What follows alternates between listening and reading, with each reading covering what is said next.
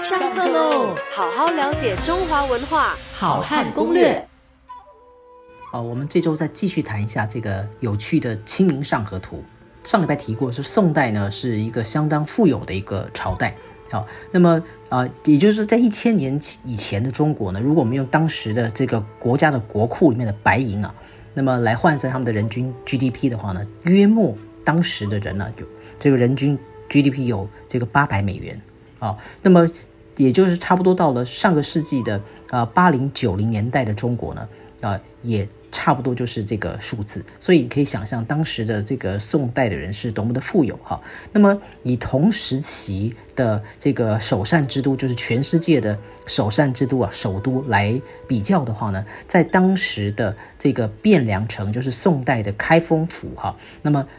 里面的人口数大约就有一百万的人口，可是跟宋代同一个时期的伦敦，它的伦敦城里面只有十五万人左右，所以可以想见当时的这个呃汴梁就是开封啊，是多么的繁华跟热闹。那么一旦富有了，一旦繁华了，那么它的这个商铺啊、酒楼、商店就会非常非常的多。那么茶楼。饭馆呢更是不计其数哈，在《清明上河图》里面呢，这个茶楼啊有给一般市井小民去的这种茶楼，那么饭馆、面馆呢也都可以在码头边呢就可以看到哈，有这种小面馆。那么小面馆外面呢还有这个即将要上轿子的这个小姐。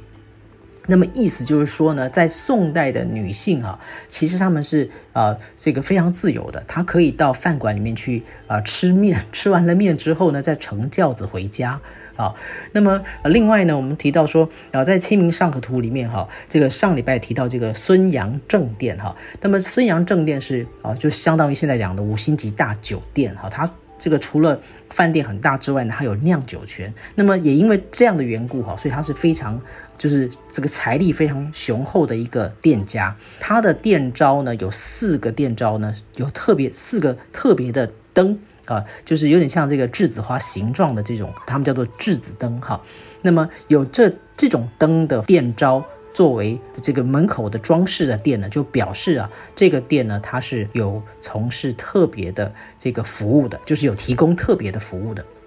那么这个在呃清明清明上河图里面你可以看到。那么此外呢，你在这个比如说东京梦华录哈，就是一些其他的文献里面也可以看到，就是宋代的酒馆里面哈是有很多的女性从事特殊服务的。那么呃最有名的，其实在文献里面啊，各位或在电影里面都会看到，叫做樊楼。啊，樊就是那个樊梨花的那个樊哈，就是姓氏那个樊樊楼哈啊。那么在《清明上河图》里面没有看到樊楼，可是如果在你去查查考这个啊文献的话呢，其实樊楼是啊五栋相连的啊，以飞桥相连的三层楼的建筑物。所以各位可以知道，当时的这个啊酒文化、茶文化啊，甚至是这个呃娱乐文化是非常的精彩跟丰富的。啊，那么呃，在《清明上河图》里面呢，也可以看出这个在宋代的这个我们叫做啊勾栏或叫瓦子